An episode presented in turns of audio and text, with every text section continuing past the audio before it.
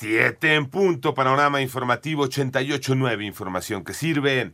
Yo soy Alejandro Villalbazo en Twitter y en TikTok, arroba Villalbazo13. Martes 4 de abril, Iñaki Manero. A una semana del incendio en la estación migratoria de Ciudad Juárez, Chihuahua, el saldo aumentó a 40 muertos y 27 personas lesionadas.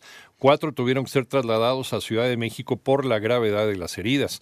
Y por otro lado, Ricardo Villanueva, reportero de Veracruz, fue privado de la libertad la tarde de ayer en Poza Rica por hombres armados.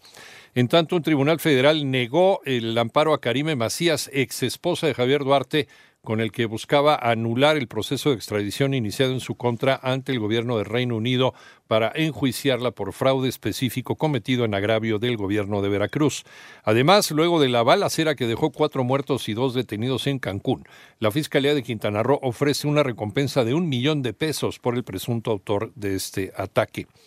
Desde el gobierno federal dieron a conocer la información sobre el sismo de ayer. René Ponce. A través de sus redes sociales, el presidente de la República detalló que luego del sismo de 5.5 grados en escala Richter, con epicentro en Puerto Escondido, Oaxaca, al parecer y afortunadamente no causó daños mayores. El jefe del Ejecutivo agregó en su cuenta de Twitter, de todas maneras están actuando Protección Civil, las Secretarías de la Defensa Nacional y Marina y el Gobierno del Estado. El mensaje del jefe del Ejecutivo se dio a conocer minutos después de que se registrara el movimiento telúrico que se sintió de manera muy leve en la zona metropolitana del Valle de México. Para 889 Noticias, René Ponce Hernández. Y desde luego en las zonas del epicentro de este sismo, en Oaxaca y en Guerrero, afortunadamente también saldo blanco.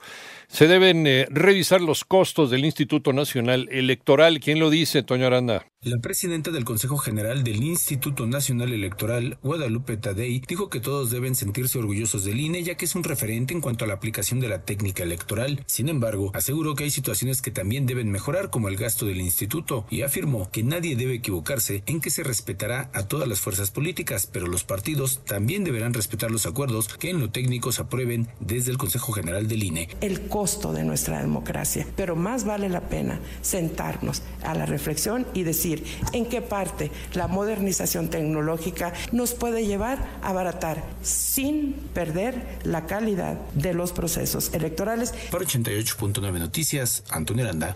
Vamos al panorama internacional. El expresidente de los Estados Unidos, Donald Trump, llegó a Nueva York donde hoy martes comparece ante un juez por delitos relacionados con un pago para silenciar a una actriz porno durante la campaña electoral de 2016.